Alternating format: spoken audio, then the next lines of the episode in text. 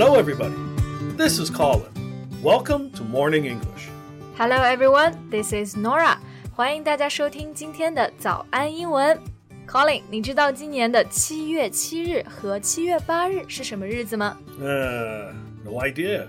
Hey, uh, isn't July 7th? Uh, that's uh, Chinese Valentine's Day, right?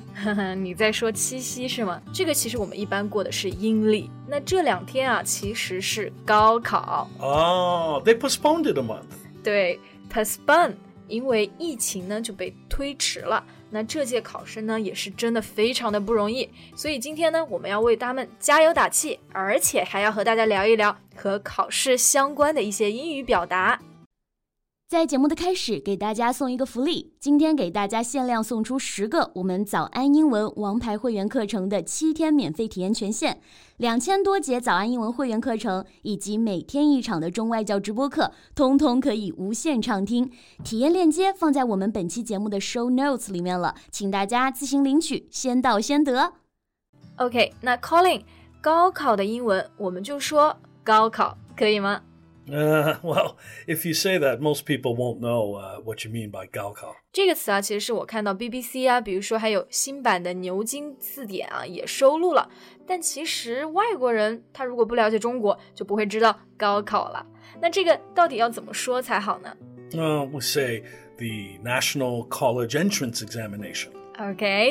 OK，entrance、入门。那 National College Entrance Examination 直译就是国家的大学入门测试。哎，那这里用的这个大学啊是 college 而不是 university，这两个词有什么区别？ Well, generally in um, North America, a college is a four year school that offers undergraduate degrees. 啊、所以 college 一般来说指的就是 undergraduate degrees，对吧？就是本科。 然后呢，这个 university 呢，会要感觉更加厉害一点，就是包括了硕士学位。 Yeah, they also have undergraduate degrees, but they also offer uh, master's degrees and doctorates, and they are usually much larger in size. OK，所以就是基本来说啊，university 提供的这个课程会要更加高级，而且规模也更大。 Yeah, but remember, uh, this is not always the case. 啊、我知道。那所以就是，这只是我们说的大多数情况是这样子啊。那比如说 Boston College 波士顿大学，还有 Dartmouth College 达特茅斯大学，这些都是美国有名的高校，但是他们用的都是这个词 college。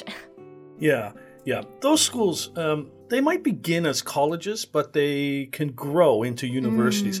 But they like to retain their original name. OK，所以其实就是呃慢慢发展就懒得去改名了。那这个区别呢，我们刚刚讲到的是在北美啊。那其实，在英国，我知道 college 还有一个用法，就是指的这个上大学之前呀，要读的两年，为了这个准备。 Right. So it's quite difficult to tell if a school is good or bad just by the word university or college in its name. 没错，那回到高考啊，我想起来，我之前为了准备啊，都做了好多的试卷。 Well, I can imagine that. Um, how often do you have a quiz? 呃，every day or every class？那我们这个 quiz 啊，其实指的老师发的那种试卷做的小测试。And you know, sometimes it's not just one; it can be three or even four. well, that's tough. yeah, you bet. And I guess there's um, oh, many must be many mock tests or, or practice tests as well. 嗯，是的，mock tests or practice tests 就是我们说的这种模考啊，比小测试更加正式一点。那除了这个之外，还有月考呀、期中考呀、期末考啊。 Mm, the monthly exam, the midterm exam, the final exam, all the exams you can think of. 是的，反正就是各种测，真的太难了，而且经常会要 cram for a test。 well, let me guess, you're studying all night for the test. 是的，那就是 cram 啊，就是我们说的这种临时抱佛脚，也可以说是 cramming。 Uh, you remind me uh, of the examinees I meet at the uh, IELTS tests. 啊、 They're always cramming for the speaking part. 那很多同学可能不知道啊，其实 Colin 啊之前是雅思的前口语考官，the former examiner，所以呢，他就会有很多这种考生啊，就看到他们就是在 cram for the test。 You know, sometimes it's it's really so funny. Uh, the examinees they try so hard to recall what they memorized. 哦，那是不是会就是 roll their eyes，Right, 翻一翻眼睛？所以说啊，平时还是要好好学习，不要去 cram for a test。那我们刚刚说到中国的高考，其实其他国家也有高考的吧？Yeah, the uh, SATs. 啊、s a t 其实就是在美国的高考，叫做 Scholastic Aptitude Test，就是学术资质测试。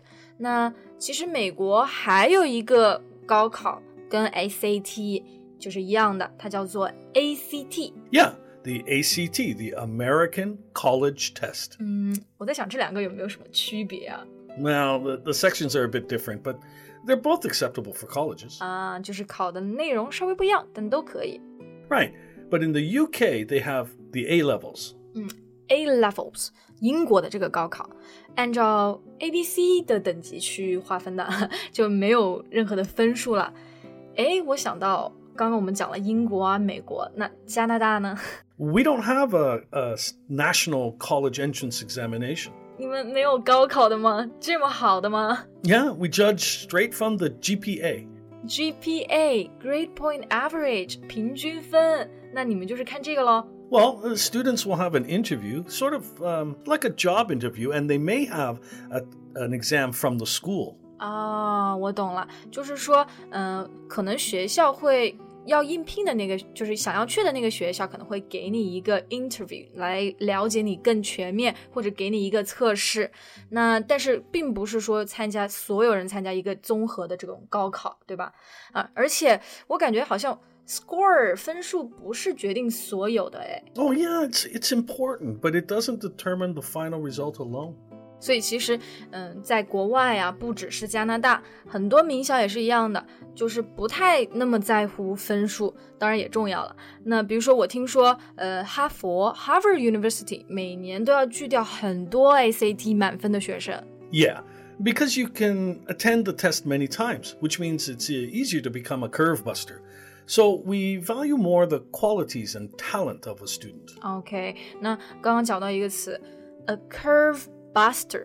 curve 就是指的曲线，buster 呢就指的破坏者。那破坏曲线的人其实就指的高分者啊，学霸。你要是可以参加很多次，那你就肯定是更容易作为一个 curve buster。嗯 Or the straight A student. Okay, straight、A。那我们刚刚讲到那个 A level 嘛，就是有 A、B、C，那所以 straight A 就是也是学霸。哎，那学渣怎么说呢？学渣.嗯 Okay, this one must be a, a slacker. A slacker，这个其实就是偷懒的人，对吧？Yeah. 嗯，我们说工作中也有这种 slacker，那啊、like maybe you are a work slacker or something like that。 Yeah, you can you can be a slacker at anything. Like it just means being very lazy. But uh, in schools, you know, uh, usually a slacker they, they could be like really really clever, really intelligent, but they just don't like or want to study. 对，其实都是很厉害，可能很聪明，就是懒嘛，对吧？那 I want to be a straight A student, not a slacker 。 but uh, you're not a student anymore. 嗯、o k you're right. But anyway，相比之下，在中国啊，我们的这个分数其实看的还挺重要的。 Exactly. Look, I know here in China the enrollment cutoff point can be only a judgment call. 啊，这个刚刚讲到一个词，the enrollment cut-off point， 它指的就是录取线，cut-off 就是截取嘛。那刚刚讲到还有一个就是 judgment call，就是最后的一个做决定的最终的因素。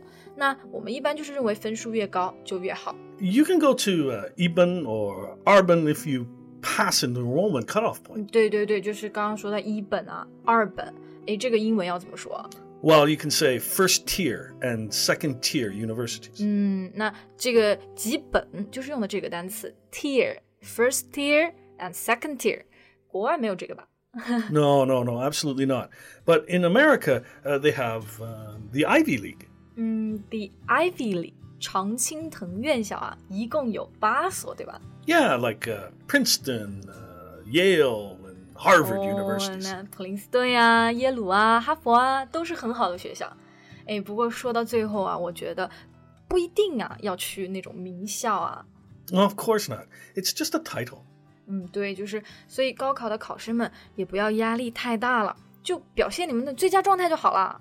Right. Uh, the Gaokao doesn't determine your life. It's you who determines your life. 是的，那最后呢，还是想给大家打打气。那这期节目呢，我们也学了一些跟考试相关的表达。节目的最后呢，想要祝所有的考生考试顺利。对。Thank you so much for listening. This is Colin. Bye. This is Norah. See you next time. Bye. 今天的节目就到这里了。如果节目还听得不过瘾的话，也欢迎加入我们的早安英文会员。成为会员，您就可以无限畅听我们每天一场免费的中外教直播课，以及两千多节原创系统课程了。今天我们限量送出十个七天免费试听权限，试听链接放在我们本期节目的 show notes 里了，请大家自行领取，先到先得。This podcast is from Morning English. 学口语就来早安英文。